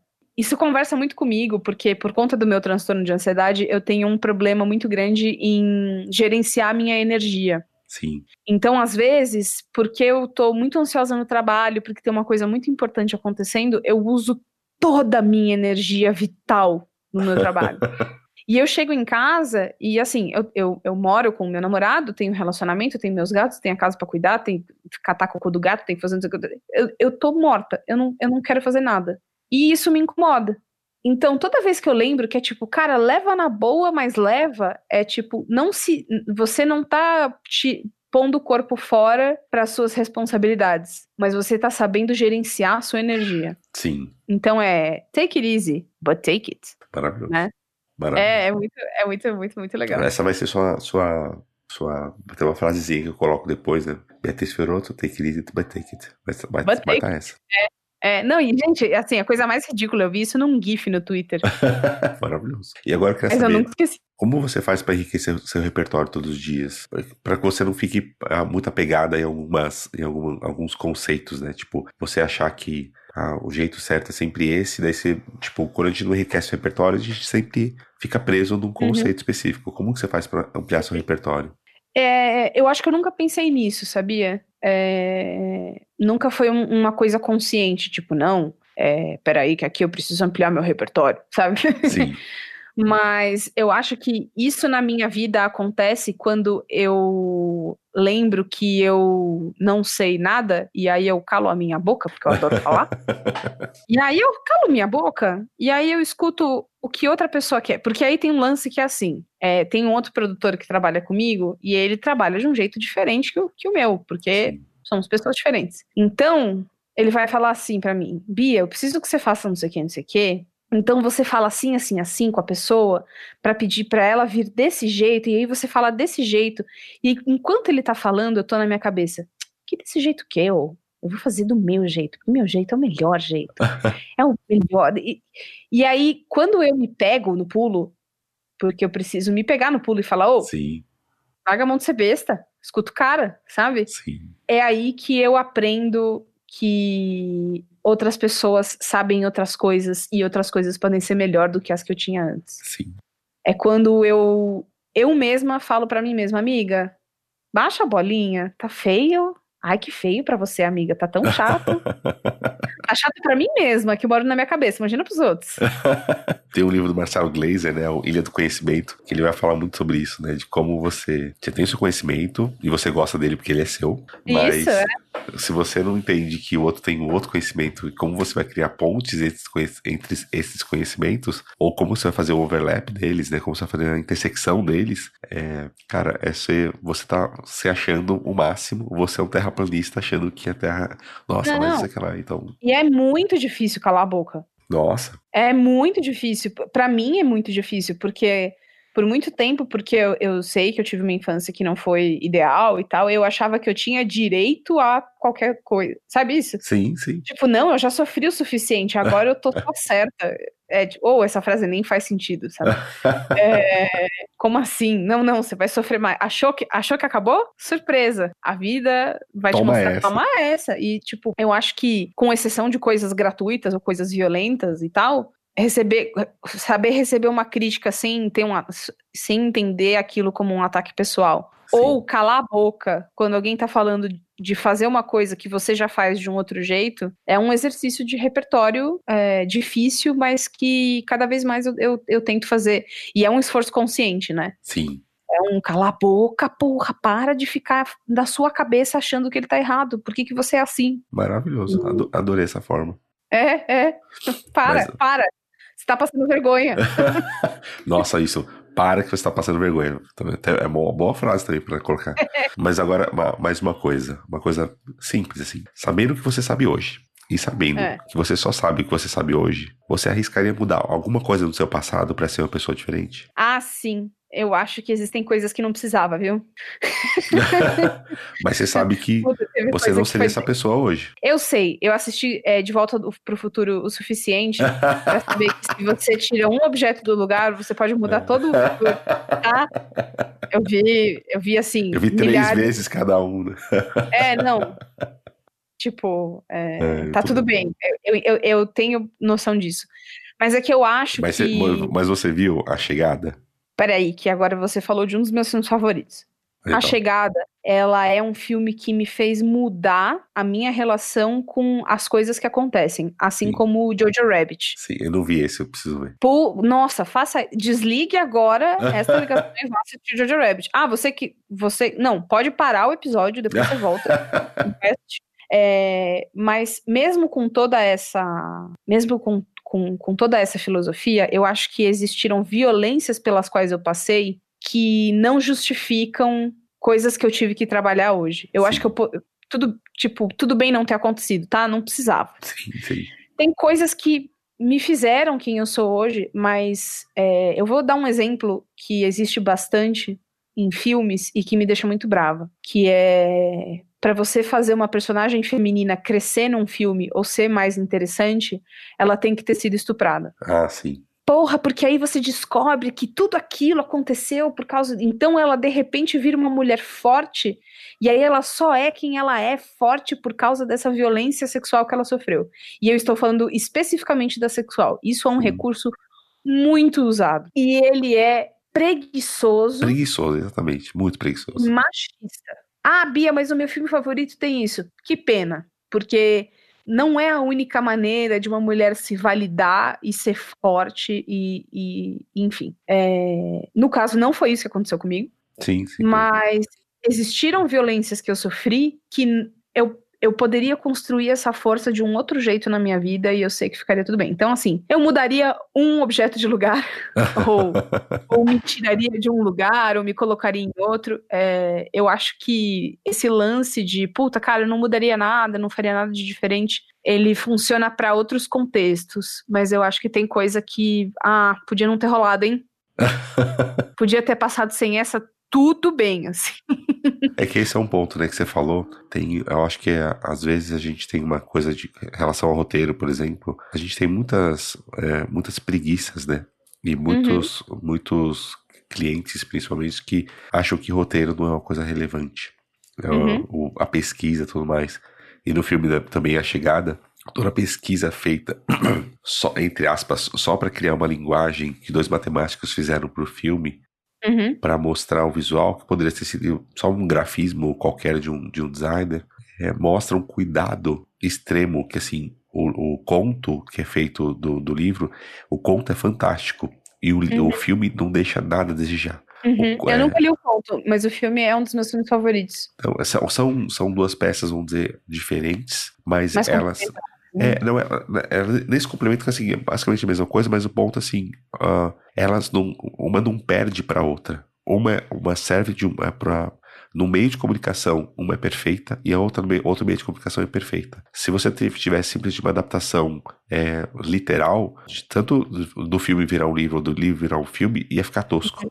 Porque Uhum. precisar, é, é um bom entendimento, que é isso que é a minha área que eu mais gosto, né? De, tipo, entender que aquela, aquele meio era perfeito para aquela história. Eu acho maravilhoso. Esse, por conta disso. É. Então é por isso que eu falo, é, só, só para quem nunca viu nenhum desses filmes, o que a gente está tirando disso é, é, deixe que as coisas aconteçam com você. É, existe a- aquela frase do Hilke que ele fala: é, deixe que tudo aconteça com você, beleza e terror, apenas persevere, nenhum sentimento é, nenhum sentimento é definitivo. Tipo, Claro. o mood é esse.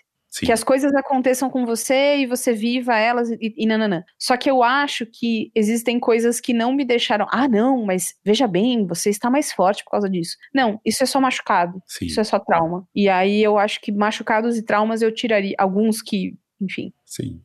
eu, eu vejo que dava pra ter rolado sem, numa boa, Sim. tira- tirava. Maravilhoso. E agora, para assim, uma, uma pergunta final desse, desse, dessa etapa. Vamos. Apesar de não não tá no. A gente podia ter falado essa pergunta antes, mas é bom ser você. Hum, eu gosto. Eu gosto, eu gosto. Tem momentos que eu não gosto, é, e eu acho que isso tem muito a ver com saúde mental. De novo, por conta do transtorno, tem momentos em que eu preciso fazer um esforço consciente muito forte Sim. para, por exemplo, sair de uma. Hoje, assim, hoje é muito mais fácil, tá? Porque eu tenho o privilégio de ter tido tratamento desde, desde muito cedo e ter acesso a ferramentas que me ajudam e uma terapeuta muito boa, tá? Então, a gente sabe que isso é um privilégio. É, não é legal ser eu quando eu não me reconheço em mim mesma Sim. por conta do transtorno. E eu acho que esse é o único momento em que eu tenho vontade de abrir um zíper nas minhas costas e sair de fininho. Ninguém me viu, eu vou Sim. entrar no corpo de outra pessoa, que qualquer um passando na rua, porque eu detesto ser eu nessa hora.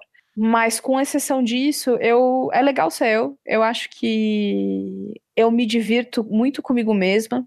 Então, assim, coisas que eu não tiraria, né? Eu, eu me divirto muito sozinha. Eu gosto de ficar sozinha, eu gosto de pessoas, mas meu momento comigo mesmo é muito importante. Sim. E eu acho que quanto mais eu gosto de passar tempo comigo, fazendo minhas coisinhas, quietinha tal, é, mais eu aprecio a pessoa que eu tô virando e que eu virarei para sempre até que eu morra. Então é legal ser eu. 99% das vezes é show.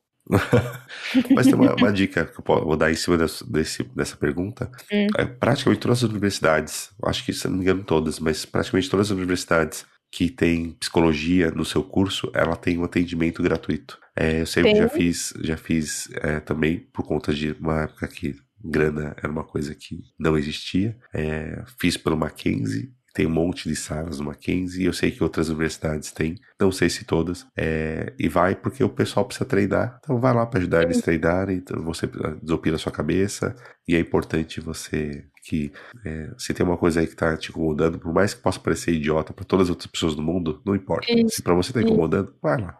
A, a Amanda Ramalho, a Amandinha, é, ela tem um podcast chamado Esquizofrenóias, que fala sobre saúde mental exclusivamente. E no Instagram, que é Esquizofrenóias, ela tem um destaque chamado Atendimento 0800, que ela compilou ali atendi, locais de atendimento ou a preços populares ou de graça no Brasil inteiro. Então, se você estiver precisando, é um outro lugar para você ir dar uma pesquisada para você ir ver suas coisas, né? Que eu, que eu gostaria de te dar um spoiler. Você precisa ver suas coisas. ah, mas você não me conhece. Eu sei, mas você precisa ver suas coisas. Todo mundo precisa. Todo mundo precisa. Tá maravilhoso.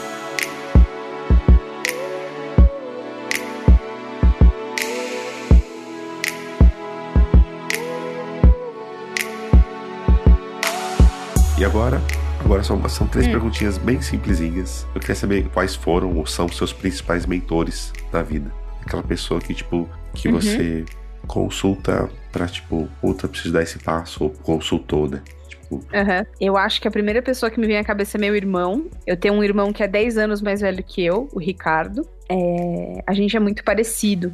E a gente é muito diferente. Uhum. A gente é muito parecido porque os dois foram para a área de comunicação. Minha mãe e minha irmã são da medicina e da odontologia. Elas são super. E, e assim, é um, elas têm um relacionamento lindo, especial, muito, muito foda. E eu tenho um relacionamento lindo, especial, muito foda com meu irmão também, por conta dessas afinidades. Sim. Então eu acho que ele é uma pessoa que eu me espelho, que eu consulto e que crescendo, cara, eu quero ser. Meu irmão, ele, ele, ele, ele era meio cool assim, ele era meio legalzão. Então, ele tinha os amigos do, da faculdade dele. Eu tinha 13 anos quando ele. É, 12, 13 anos quando ele tava na faculdade. E aí os amigos dele mais velhos gostavam de mim. Então, quando não envolvia bebida ou coisa assim, eu podia sair com eles. Muito bom. Imagina, então eu me sentia tipo parte da galera mais velha, que isso. é, todas essas validações que ele me deu de, cara, você é uma pessoa legal, eu te quero no meu rolê de faculdade, me fizeram construir uma confiança, é, essas sortes, né, que eu Sim. dei, que eu falo, é, me fizeram construir uma confiança que eu acho que eu não teria construído e eu consulto meu irmão para muita coisa, a gente conversa muito sobre a nossa família e sobre as histórias que a gente viveu, boas e ruins. Então tem ele, eu acho que uma segunda mentora que eu tive, muito importante para mim, foi a minha professora de literatura do colégio. É a Mena, Mena Filomena Gomes, também conhecida como Mena Gomes. É uma portuguesa e ela dava aulas espetaculares de literatura. E, e assim, não era nada demais, não é que ela tinha slides muito foda. Na verdade, os slides dela eram bem feios. E ou quando tinha que copiar coisa na lousa, minha mão quase caía. Mas o jeito dela contar as coisas me fazia me apaixonar por, por aquilo que ela estava contando. Então ela podia estar tá contando na volta das férias da viagem que ela fez, ou ela podia estar tá me contando sobre o Paranoia ou Mistificação, que é a briga do Monteiro Lobato com a, com a Anitta Malfatti, porque o Monteiro Lobato achava os modernistas um bando de nada a ver. E aí ele, e aí ele, aí ele fez o que as pessoas fazem no Twitter hoje, né? Que ele cancelou a, a Anitta Malfatti no jornal. que, né? É, é, ah, mas isso, isso é da geração da internet. Não, gente, o cancelamento tá aí há muitos anos. Vocês nossa. não estão entendendo. Ele só acontecia de outros jeitos. Então, ela, quanto mais ela me contava, mais eu me encantava por um mundo onde é, cara, uma pessoa, uma pessoa pode criar um livro em que ela não tá te contando, mas a casa do, é um personagem. Sim. E aí você pode interpretar o que você quiser e nenhuma interpretação tá errada. E ela tinha uma relação muito especial comigo, eu sentia isso dela. É, ela sempre foi uma pessoa especialmente carinhosa comigo. E recentemente a gente perdeu contato, porque eu me formei e fui fazer outras coisas. Eu, eu nunca me esqueci dela. E recentemente eu tenho um amigo, Daniel Lameira, que é uma das pessoas responsáveis pela Antofágica, que é uma editora de livros que só reedita livros que já existem para edições muito bonitas bonitas. Animal, animal. E ele fez, eles fizeram uma versão de Memórias Póstumas de Brás Cubas. Nossa, é só dele agora, preciso. Isso, é. Memórias Póstumas de Brás Cubas com as ilustrações do Cândido Portinari. Nossa. O Portinari fez isso na época. E isso, isso era uma coisa muito rara, tipo, existiam, existiram, existiu esse projeto, só que comprar um livro da época do Cândido Portinari custava, tipo, sei lá, 4 mil reais. Sim. E aí, aí eles fizeram, não, porra, todo mundo tem que ter isso. E aí, quando eu recebi esse livro, eu lembrei da, na hora dela. E aí eu catei num, com a minha ex-professora, fui falando com outro, com outro, com outro. Peguei o WhatsApp da Mena e mandei um, um desses negócios para ela. Um, uma, um desse, uma dessas versões do livro para ela. E ela ficou muito emocionada. E eu falei, cara, eu, eu não esqueço você, eu não esqueço as aulas, eu não esqueço o que eu aprendi, eu não esqueço o seu entusiasmo. Porque eu acho que era isso, saca? O entusiasmo dela de falar de uma coisa que ela ama. Sim. Me fazia pensar em, em me entusiasmar com uma coisa que eu amo também. E, cara, terceiro mentor, muito difícil, né? É... Eu acho que minha psicóloga. Minha psicóloga chegou num momento muito crítico da minha vida, em que eu descobri a alienação e eu fiz uma grande guinada, que foi sair da casa do meu pai e, e retomar um laço com a minha mãe. E eu já falei isso uma vez no Twitter, e eu digo isso sem o menor sem a menor vergonha, e, e, não é exagero nenhum. Eu tô viva por causa da minha psicóloga. Sim. Eu teria perdido as estribeiras assim, mole, mole. não Sim, ia precisar de muita coisa, não. Sim.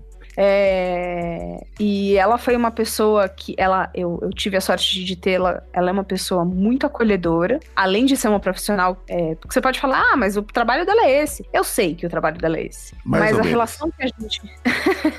mas a relação que a gente criou, é, ela é uma relação de além de médico e paciente. Sim. Ela é de parceria porque eu tô há muitos anos com ela, é, ela é uma pessoa que eu consulto assim no WhatsApp para quase tudo. Sim. É, e a nossa relação ela, ela mudou ao longo dos anos. Ela me viu crescer, me viu emulherecer, como ela fala. e, é, e lembrando que tornar-se mulher é tornar-se a mulher que você quiser, do Sim. jeito que você quiser, tá? Só lembrando aí. Então eu acho que ela é grande responsável de eu não ter perdido de eu não ter largado coisas num momento difícil, de eu ter tido ferramentas para lidar com momentos difíceis, de eu ter tido paciência quando era para eu ter paciência, mas tinha tudo para eu ter explodido, sabe? Sim. Então eu acho que essas três pessoas são pessoas que, se não tivessem na minha trajetória, cara, aí eu total não sei quem eu ia ser, de verdade. Maravilha. Uma outra via. Sim. Total. Ma maravilhoso. Gostei. Primeiro, essa dica que você deu do Machado de Assis já, já me deu Não, gente, cabeça. olha, não é publi, tá? Mas tudo da Antofágica você pode comprar que é ótimo. é, não, eles são, eles são uma editora muito caprichosa, muito, muito. Existe muito cuidado e existe um lance da diagramação, né? Que para quem não sabe, diagramação é como as coisas estão dispostas na página. Se uma letra vai ser grande, vai ser pequena, se ela vai estar na direita, se ela vai estar na esquerda, né? o nome disso é diagramação. Sim. E até a diagramação deles facilita a leitura. Cara, eu li Kafka em um dia. É, trabalhando como designer, formado como designer, diagramação é só isso. É, a diagramação não tem nada a ver com estética. Só que você mais vê a diagramação estética bonita que pouquíssimo funcional. Que é então, um, dá uma é, E assim, você tem vontade de engolir os livros deles, assim. é engraçado, dá vontade. Eles têm é, é, eu não sei por que, que, por que, me dá vontade de comer, mas eu tenho, eu tenho vontade de comer os livros dele. eles são tão lindos que eles parecem aqueles doces franceses super elaborados, sabe? Sim. Ela então... parece um macarrão. E aí eu tenho vontade de comer. Então vamos continuando nisso, que eu tava, ia perguntar qual, o que, que você faz para ampliar o. Eu gostaria de uma dica para ampliar meu repertório. Uma delas é autofágica. Quero uhum. outras. Livro, filme, série, sei é... lá. Você tá, tá. já sabe, né? Já sei, já tá ligado. Eu acho que eu tenho duas coisas para indicar. É, uma delas tem a ver com uma grande paixão minha, que é culinária e comida. E outra coisa é o que eu já falei, que é o Jojo Rabbit. Mas vamos lá, primeiro para culinária. Existe uma série na Netflix que é baseada num livro que chama Sal, Gordura, Acidez e Calor. É, é apresentado. Cara, eu esqueci o nome da apresentadora, mas ela é uma das mulheres mais carismáticas que eu já vi na minha vida. E ela é autora do livro e ela fala sobre os quatro grandes pilares da cozinha que é o sal, que põe gosto nas coisas, é, as maneiras de salgar, que não são só o sal químico ou o sal marinho, e ela vai para o Japão para investigar o gosto do sal. Sim, maravilhoso. E aí... É, uma, é, um ativador de sabor, né? Não é necessariamente. Não, pra... mano, é, é, assim, ela é, ela é animal e aí só dá vontade de viajar o mundo e aí o dólar tá 5 reais. vai ficar na vontade mesmo. Vai pagar o é. Netflix, no caso, porque a passagem não tá dando. E assim, mesmo que tivesse dinheiro, tá aí o coronavírus. Ah, então, o quê? A pessoa tá presa em casa para sempre. Então, é sal, gordura, e ela vai pra Itália. Acidez, ela vai para o México. E aí, nesse episódio em específico, você aprende que o que a gente chama de vinagrete aqui é uma junção de uma coisa mexicana, dos nossos hermanos, com uma coisa francesa. Tipo, dá para você fazer essa, essa, essa junção assistindo esse episódio. É, é maravilhoso, porque o vinagrete francês, ele é uma mistura de uma coisa ácida com uma coisa gordurosa. E aí você bate, e aí rola uma emulsão e fica um molinho. E aí, no México, tem o pico de gallo, que é aquela, aquele preparado ácido que é um monte de tomate cortado, cebola, coentro, muito mais parecido com o, que, com o vinagrete que a gente tem aqui. Sim. Então aqui a gente juntou todos esses negócios picados com a acidez. E aí, nossa, é vinagrete. Mas...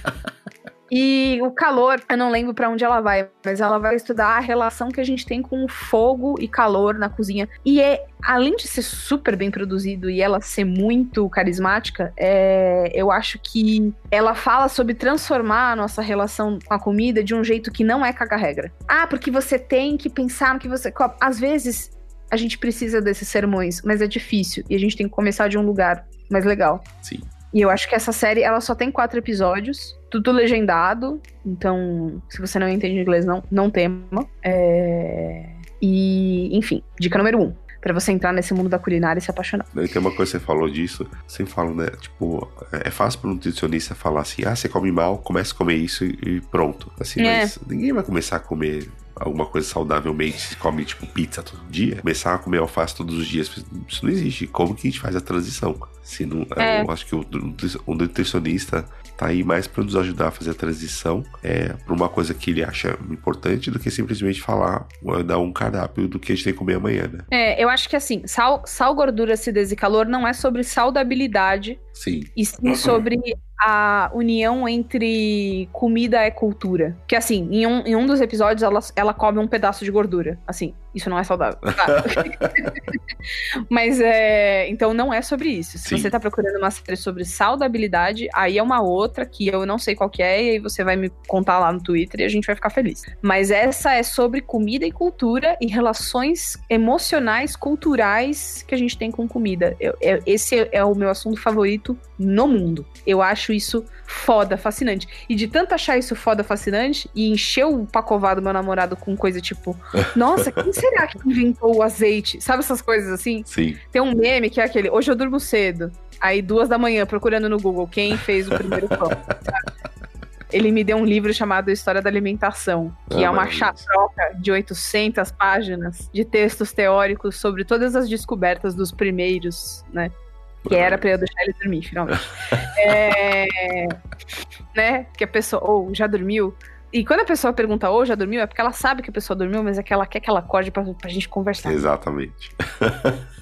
A segunda coisa é o Jojo Rabbit. É, Jojo Rabbit é um filme novo. Ele, ele foi lançado no ano passado para entrar pro circuito do Oscar, mas ele estreou aqui no Brasil esse ano. É, O Jojo Rabbit, ele foi, ele é a adaptação de um livro, então ele é um roteiro adaptado e ele é por um diretor chamada, chamado Taika Waititi.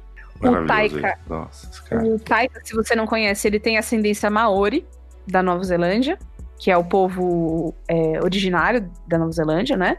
E essa é a história de um menino chamado Jojo. E ele vai passar um final de semana num acampamento pra ser treinado pra ser um soldado de Hitler. E o melhor amigo imaginário dele é o Hitler. E por mais que você fale, amiga sua louca, você não acabou de falar que nazismo é ruim?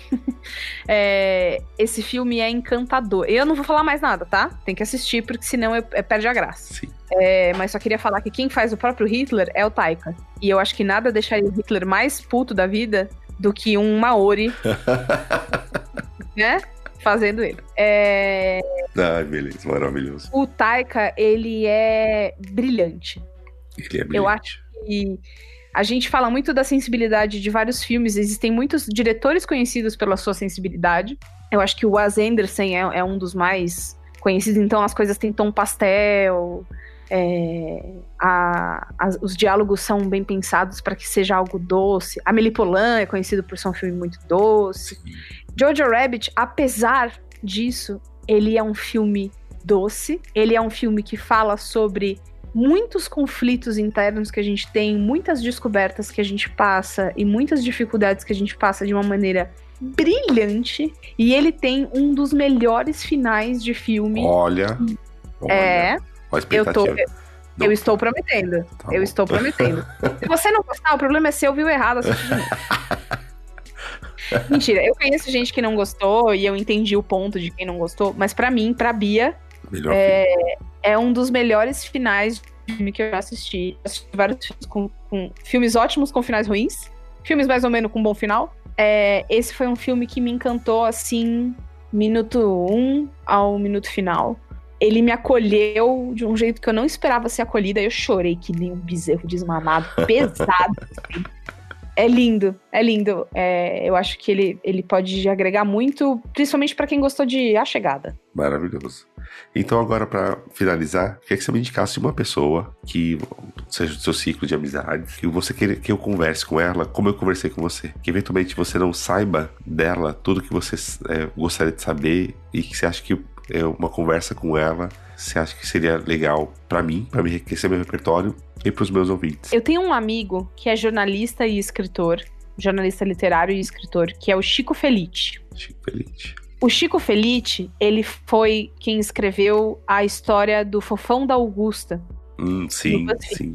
Maravilhoso. Pra quem não mora em São Paulo e pra quem não morava nessa região, inclusive, é, esse, é, esse é um apelido pejorativo que um homem chamado Ricardo, é, ele era ele, ele era uma pessoa em situação é, é, bastante vulnerável e ele tinha esse apelido bastante pejorativo porque ele tinha silicone nas bochechas e era tão pesado que com o passar dos anos acabou fazendo com que a bochecha dele ficasse caída como era esse personagem dos anos 80. É, ele é uma pessoa que eu admiro assim um milhão. É, eu gosto muito dele. A gente, a gente assim, eu, eu conheci ele entrevistando ele. Depois ele virou minha fonte para um outro trabalho que eu tive. E agora a gente é só amigo. Maravilhoso. E o Cuco Felice, ele é uma das pessoas mais especiais que eu já conheci, porque ele é divertido na exata mesma proporção em que ele é muito sério com o que ele faz. Maravilhoso. Ele leva o jornalismo literário muito a sério. Então ele tem um livro chamado Ricardo e Vânia, que conta a história não só do Ricardo, que era o fofão da Augusta, como do amor da vida dele, que é uma mulher trans, hoje, chamada Vânia, que eu conheci e que falou pra eu ficar ruiva, e é por isso que hoje eu tenho cabelo pintado de ruivo. é sério, é por causa dela. Sim. É, ele tem um e-book lançado agora, é, exclusivo para aquele aplicativo Storytel, que é Sim. contando a história da El, que maravilha. É, Maravilhosa. E ele teve um furo nesse, um furo jornalístico nesse, nesse livro, que, que virou audiobook, né? Que é. Ele descobriu que a Elke não era russa. Ah, olha que maravilha. E ele descobriu que a vida artística da Elke era toda em volta de uma teia de grandes. de grandes. Mentira é uma palavra feia. Ilusões que ela criava Sim. sobre ela mesma. E agora ele vai lançar um livro sobre o João de Deus. Ó. Oh. É bem pesado. Quero... O Chico é uma pessoa que eu acho que seria animal você conversar. E, cara, assim, ele fala oi e aí você, nossa senhora, eu tô muito culto, sabe? você olha uma foto. Você olha uma foto dele e você fala, gente, mas eu tô 10% mais inteligente agora, como é que pode isso? então agora. Chico é uma pessoa muito especial. Então, para finalizar, onde as pessoas te encontram? Cara, é, no Twitter e no Instagram são as duas redes que eu mais uso. Eu sou Fioroto Beatriz, como se você estivesse me citando é, em, norma, em norma ABNT. É, Fioroto é com dois T's de tatu e Beatriz é com Z, porque existe Beatriz com S. E às vezes as pessoas me perguntam. Fioroto, Beatriz, é, eu acho que Twitter e Instagram são os dois lugares onde eu mais estou. Eu geralmente posto em qual podcast que eu tô. É, porque eu sou elenco fixo do Braincast também, então dá para me ouvir com certa regularidade. E sei lá, joga meu nome no Google, já fiz tanta coisa. tem muito texto do Judão para você ler. Tem, tem, é, eu fiz muito o podcast do Judão. Eu fiz o bilheteria, eu apresentei o bilheteria algumas vezes. Mas lá no Twitter é onde você pode conversar comigo, que eu mais vou. Maravilha, então só quero que você se despeça. Bom, obrigada, Rubens, né? Tipo, foi maravilhoso. Eu acho que foi uma, uma das coisas mais interessantes que eu já. Um dos exercícios de entrevista mais interessantes que eu já fiz. Porque você me fez em pensar em um, um monte de coisa que só tinha acontecido e eu não tinha. Tipo, ah, você já teve. Qual foi o momento que você errou, né? Não, eu não quero falar de erro, para. Sai daqui, eu vou desligar.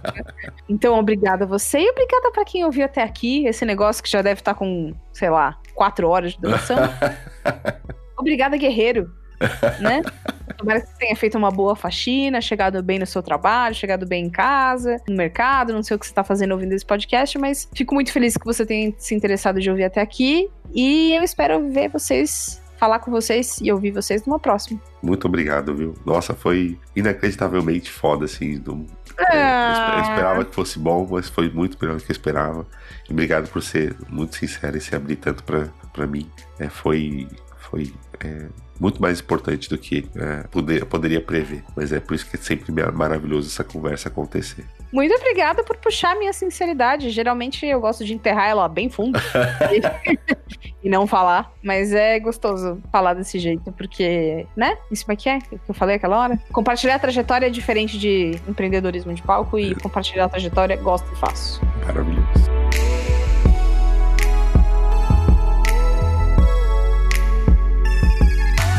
Para finalizar, só quero te lembrar de uma coisa. Todos os conteúdos que falamos durante o episódio tem link lá no post. É só acessar repertórios.com. E aproveita que está lá e me conte o que achou do episódio, o que passou pela sua cabeça enquanto você ouvia. Mas se quiser mandar uma mensagem mais privada, mande um e-mail para ampliar.repertórios.com. Você também pode indicar alguém para eu conversar. É só entrar lá no site e ir na aba Quero indicar alguém. Até o próximo episódio.